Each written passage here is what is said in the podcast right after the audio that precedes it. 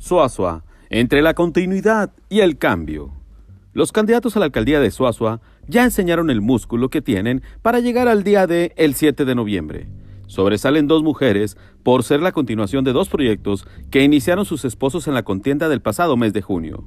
Nancy Gutiérrez Arrambide, que en su publicidad se da a conocer como Nancy Escoto, es la candidata de Movimiento Ciudadano. Ella es la esposa de Mario Escoto, quien fue candidato por redes sociales progresistas y quien obtuvo la segunda mayor votación.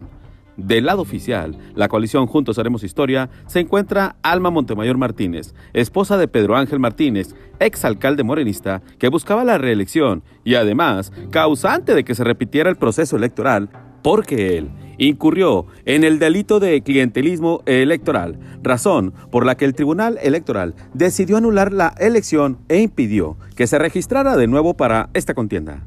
Esta continuidad de proyectos tiene un tercero en discordia. Me refiero a Jorge Martínez Gutiérrez de la coalición que encabeza el PRI. Estos tres candidatos son los más fuertes y pareciera que la ventaja está del lado de la candidata de MC por el apoyo de todos los naranjas que, motivados por su victoria del mes de junio, quieren aprovechar y arrasar en este municipio suburbano.